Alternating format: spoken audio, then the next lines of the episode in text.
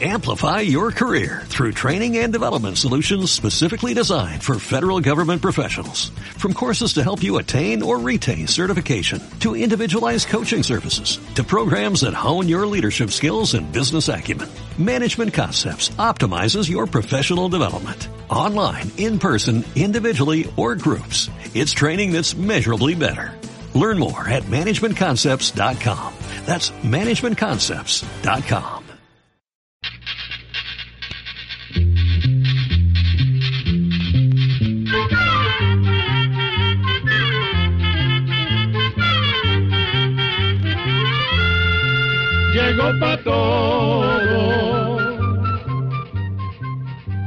la escuela, llegó la escuela, llegó por radio.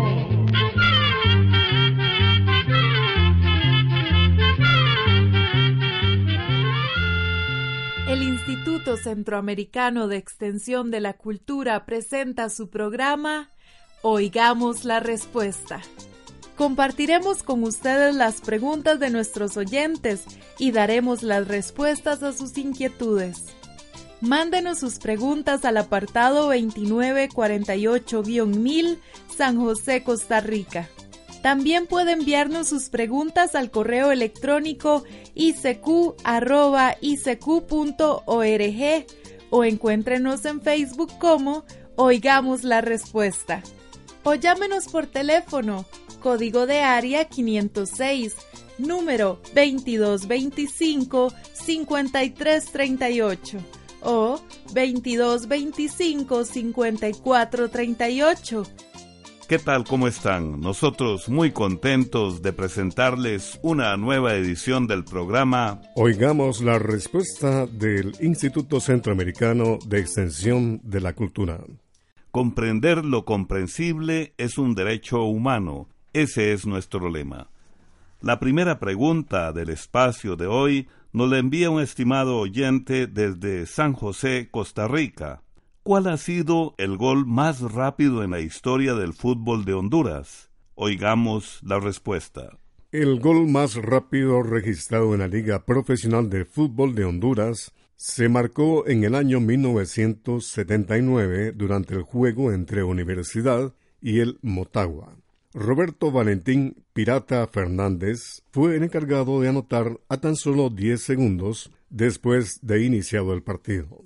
Sin embargo, un reciente gol que se marcó en un partido de la llamada Liga Burocrática de Honduras ha causado gran sensación, pues se dio a los dos segundos. Sin embargo, se ha puesto en duda la validez de ese tanto, pues el jugador tiró directamente a puerta desde el centro del campo, cuando la regla dice que el balón debe ponerse en juego entre dos jugadores, o sea, que antes de tirar al marco, el jugador tiene que haber recibido el balón por un pase de otro compañero.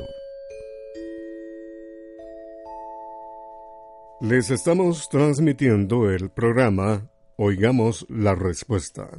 ¿Qué es la epilepsia? ¿Por qué se da? Es la consulta de una estimada oyente que nos escucha desde Panamá. Nos ha enviado su correo electrónico y vamos a escuchar la respuesta.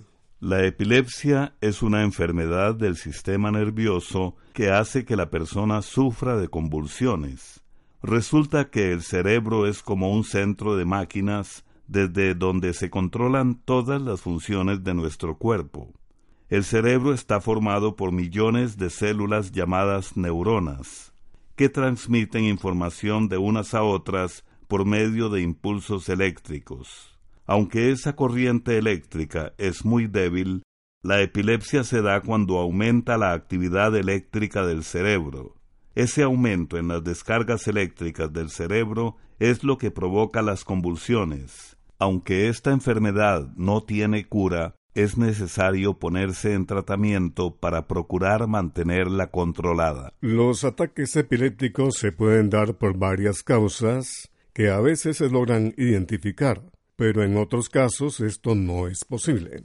Algunas de las cosas que pueden producir ataques epilépticos son infecciones de alguna parte del cuerpo, tumores, hemorragias o alguna enfermedad en el cerebro, entre otras causas que alteren el funcionamiento de las neuronas. Ahora bien, no todas las personas convulsionan, pues esto depende de la parte del cerebro que esté afectada. Por eso es que a veces la persona como que se desconecta por una fracción de segundo y se queda mirando un punto fijo. En otros casos puede tener un temblor en una mano o en una pierna, o bien puede perder el conocimiento, caer al suelo y tener convulsiones fuertes. Por eso es muy importante tener el diagnóstico de un médico y seguir el tratamiento que recomiende al pie de la letra.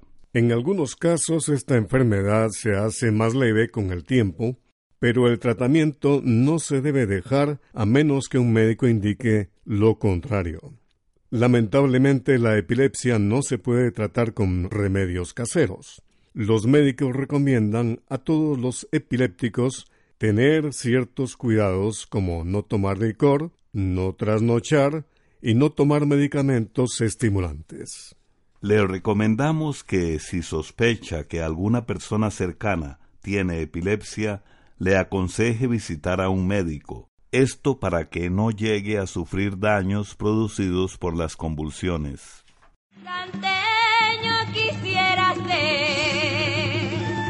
a continuación vamos a escuchar de la vocalista panameña Karen Peralta la melodía folclórica Santeño quisiera ser. Que la disfruten.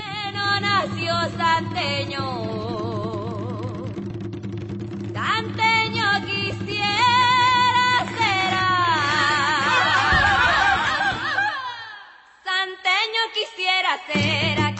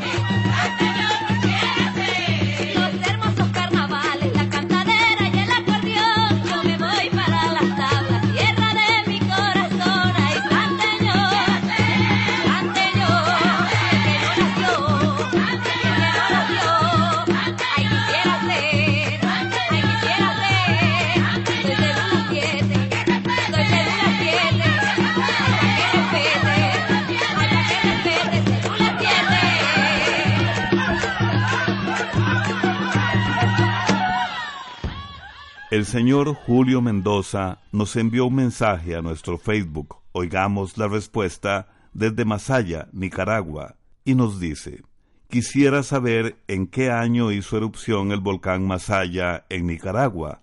Oigamos la respuesta. El volcán Masaya está ubicado en el departamento nicaragüense del mismo nombre. Hace mucho tiempo el pueblo indígena Chorotega lo llamaba Popogatepe, que quiere decir montaña que arde. Uno de los cráteres más activos del volcán Masaya es el cráter Santiago.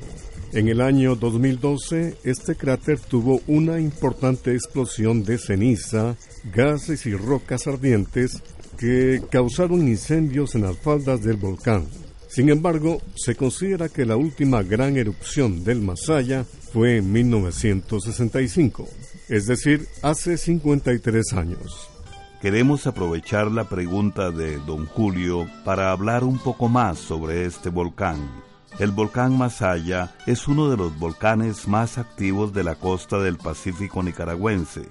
Posiblemente su actividad haya empezado hace más de 4.000 años. Sin embargo, se tienen apuntes históricos más antiguos de sus erupciones. Imagínese que algunos de esos apuntes son de la época en que llegaron los conquistadores españoles hace ya más de 500 años. Los pueblos indígenas pensaban que la actividad del volcán eran mensajes de los dioses. Se cuenta que hasta los conquistadores españoles llegaron a creer que el cráter del Masaya era una entrada al infierno. Por esa razón, un fraile llamado Francisco de Bobadilla colocó una cruz cerca del cráter para combatir el poder del demonio. La razón por la cual el volcán Masaya es tan activo es por su ubicación. Este volcán está justo debajo de donde pasa el llamado Cinturón de Fuego del Pacífico. Se le llama así porque es una larga zona del Océano Pacífico donde hay mucha actividad volcánica y temblores. Este cinturón recorre toda la costa oeste de América y la costa este de Asia. Hoy día, el volcán Masaya atrae a gran cantidad de turistas que quedan fascinados al ver desde un mirador el lago de lava que se formó en su cráter en el año 2016. Seguimos compartiendo música centroamericana, una canción folclórica del país hondureño. Vamos a escuchar El Pitero.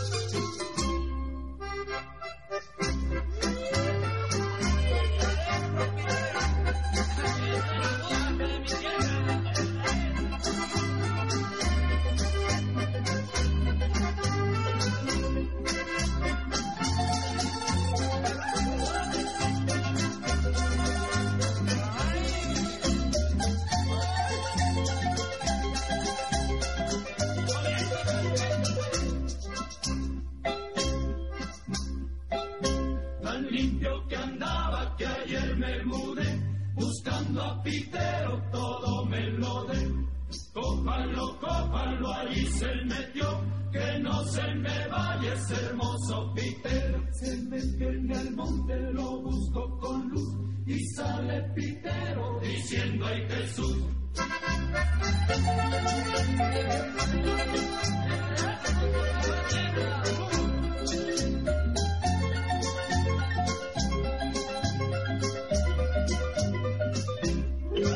Regresamos de la pausa musical y vamos a continuar con el espacio Oigamos la respuesta. ¿Por qué es importante el hígado? La consulta no la hace un estimado oyente que nos escucha desde San Salvador, El Salvador. Escuchemos la respuesta. El hígado es uno de los órganos más importantes del cuerpo. Imagínese que realiza más de 500 tareas. Una de ellas es ayudar a formar la sangre y purificarla de impurezas. Otra de las tareas del hígado se da en la digestión, pues el hígado produce sustancias como la bilis que ayudan a deshacer las grasas y a digerir los alimentos. Además, existen algunas sustancias que se pueden quedar en el cuerpo con el riesgo de envenenarlo. Entonces el hígado las transforma en sustancias que son eliminadas a través de la orina y las heces. Además, el hígado es muy importante porque regula la cantidad de sustancias químicas de la sangre. También crea los nutrientes y transforma los medicamentos de forma que el cuerpo pueda usarlos sin que resulten tóxicos.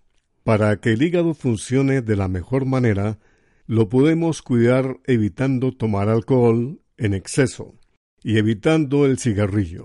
Además, se recomienda una alimentación variada y no comer alimentos muy grasosos y ojalá practicar algún deporte como caminar a buen paso una media hora diaria. Para proteger el hígado, también es importante tomar bastante agua durante el día. Eso ayuda al hígado a eliminar con más facilidad algunas sustancias dañinas. Otra recomendación es tomar el jugo de dos limones ácidos, ojalá dos veces por semana. Además, las frutas, las legumbres y los cereales ponen a funcionar bien el hígado. De esta manera, podemos evitar el riesgo de padecer enfermedades del hígado. Gracias a la cortesía de esta radioemisora, compartimos con usted el programa Oigamos la Respuesta. Muchas gracias por su amable atención. El señor Daniel Isidro Peña nos llamó por teléfono desde San Marcos, en El Salvador, y nos solicitó lo siguiente. Deseo que me envíen fotos del libro más grande del mundo. Oigamos la respuesta. Con todo gusto, don Daniel, Junto a esta respuesta le estamos enviando fotografías del libro más grande del mundo. Pero queremos aprovechar su pregunta para contarles a nuestros oyentes que el libro más grande y más pesado del mundo está en Dubái, un país del Medio Oriente. El libro tiene historias de la vida de Mahoma, que fue el profeta de la religión del Islam. El libro mide 5 metros de alto por 8 metros de ancho, tiene 429 páginas y pesa alrededor de 1500 kilogramos, que es como lo que pesan dos caballos medianos. La base en la que se apoya el libro está hecha de titanio, un metal muy duro. Las páginas son largas láminas de papel en las que trabajaron 50 personas durante nueve meses escribiendo las historias. Este libro ha sido valorado en 11 millones de dólares. Por eso, además de ser el más grande, también es el libro más caro del mundo.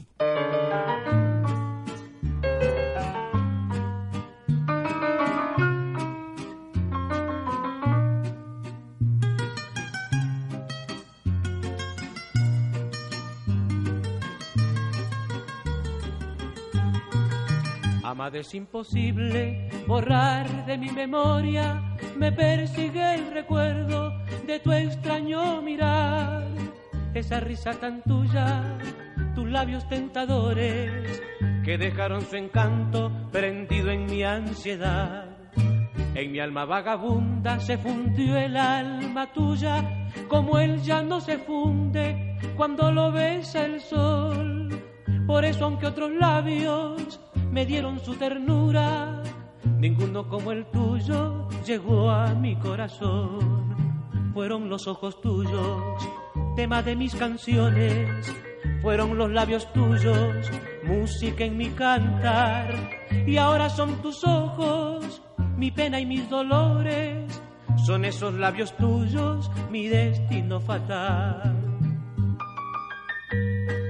Dicen que con el tiempo los recuerdos se esfuman, se ahonda en el olvido lo que fue una pasión. Mentira, cuando mueras y bajas a mi tumba, verás que aún por ti arde la llama de mi amor. En mi loca bohemia he amado a otras mujeres con la fe infinita del que quiere olvidar, mas siempre me atormentan tus ojos soñadores y nostálgicamente suspiro al evocar que de reminiscencias hay en los sueños míos, crepúsculos enteros, he llorado por ti, que aún están mis ojos del llanto humedecidos, evocando esas horas que aún viven en mí.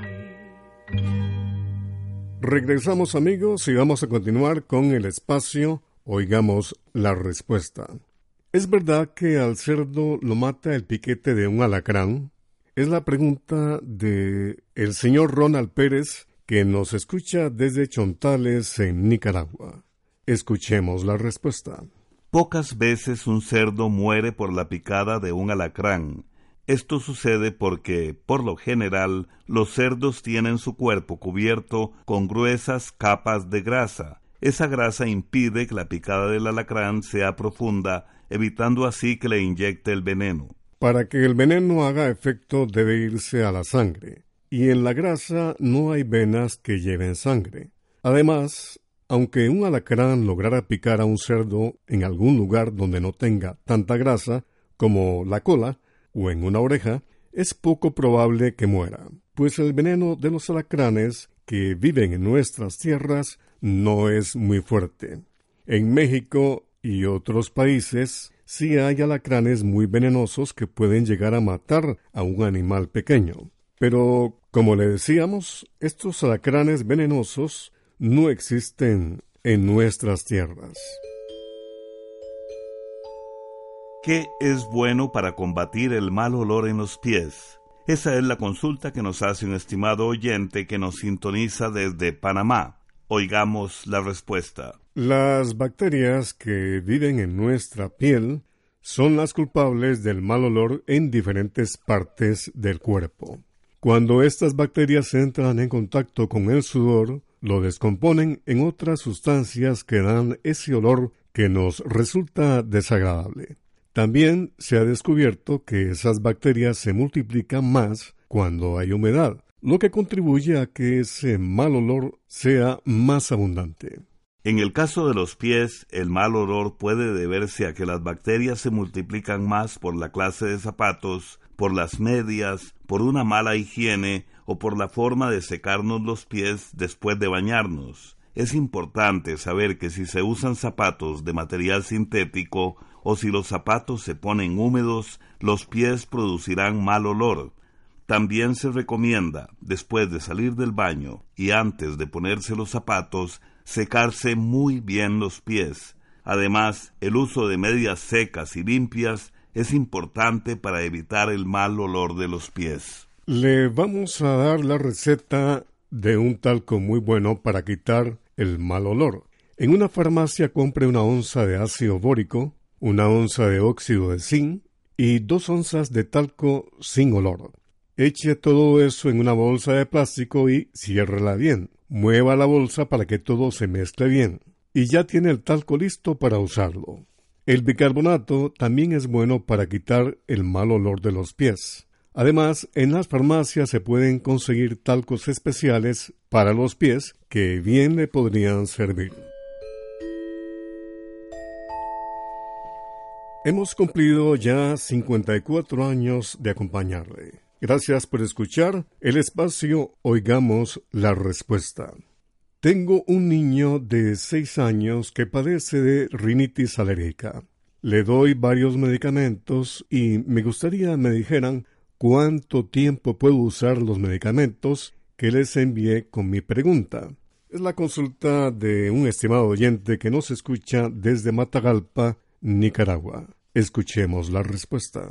Queremos contarle que la rinitis es una inflamación de los tejidos que cubren la nariz por dentro. Este padecimiento produce estornudos, nariz tapada, mocos y a veces dificulta oler las cosas. La rinitis más común es la rinitis alérgica que es causada por una reacción alérgica a diferentes productos y sustancias, por ejemplo, los ácaros del polvo de la casa, el polen de las flores, o bien sustancias del lugar de trabajo pueden provocar la rinitis alérgica. La rinitis es difícil de curar, pues se necesita eliminar lo que produce la alergia y eso no es sencillo. El medicamento que está usando su hijo lo que hace es quitarle los síntomas de la alergia, pero cada vez que el niño deja de usarlo, los síntomas regresan. Lo recomendable es ponerle el spray nasal que nos comentó en su carta dos veces al día por una semana y luego una vez al día solo por las noches. Nos parece que lo mejor es tratar de llevar a su hijo con un especialista para que lo examine y le recomiende el tratamiento adecuado, pues cada paciente es diferente. El médico para estos casos es un otorrinolaringólogo que se especializa en padecimientos de oídos, nariz y garganta. Ese médico especialista también podría examinar con cuidado las partes de la nariz del niño pues pudiera ser que algunas partes no estén funcionando correctamente. También dígale al médico sobre el medicamento que ya está usando, pues aunque la dosis que recibe es poca, hay otros medicamentos que puede tomar y que no son tan fuertes como los que ya está usando. Y quizás el médico puede ayudarle a identificar a qué es alérgico su hijo y así buscar una solución. Programa A Control 32. La cal se aplica con agua o en polvo. ¿Cuál es el origen de la palabra ok? ¿Cómo era la biblioteca de Alejandría? Las respuestas a estas y otras preguntas no se las pierda mañana en Oigamos la Respuesta. Y les tenemos muy buenas noticias. Muy pronto saldrá a la venta el Almanaque Escuela para Todos 2019 lleno de interesantes lecturas y sano entretenimiento para toda la familia. Y así llegamos al final del programa del día de hoy. Los esperamos mañana en este su programa Oigamos la Respuesta. Mándenos sus preguntas al apartado 2948-1000 San José, Costa Rica también puede enviarnos sus preguntas al correo electrónico icq.org o encuéntrenos en Facebook como Oigamos la Respuesta. O llámenos por teléfono, código de área 506, número 2225-5338 o 2225-5438. Recuerde que Comprender lo comprensible es un derecho humano.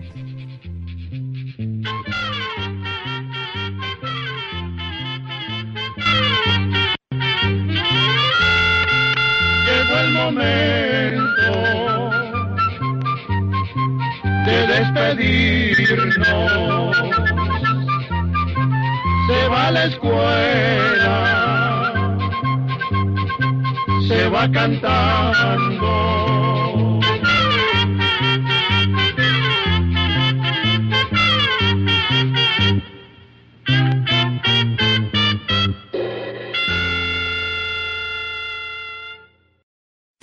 Amplify your career through training and development solutions specifically designed for federal government professionals. From courses to help you attain or retain certification, to individualized coaching services, to programs that hone your leadership skills and business acumen, Management Concepts optimizes your professional development. Online, in person, individually, or groups, it's training that's measurably better. Learn more at managementconcepts.com. That's managementconcepts.com.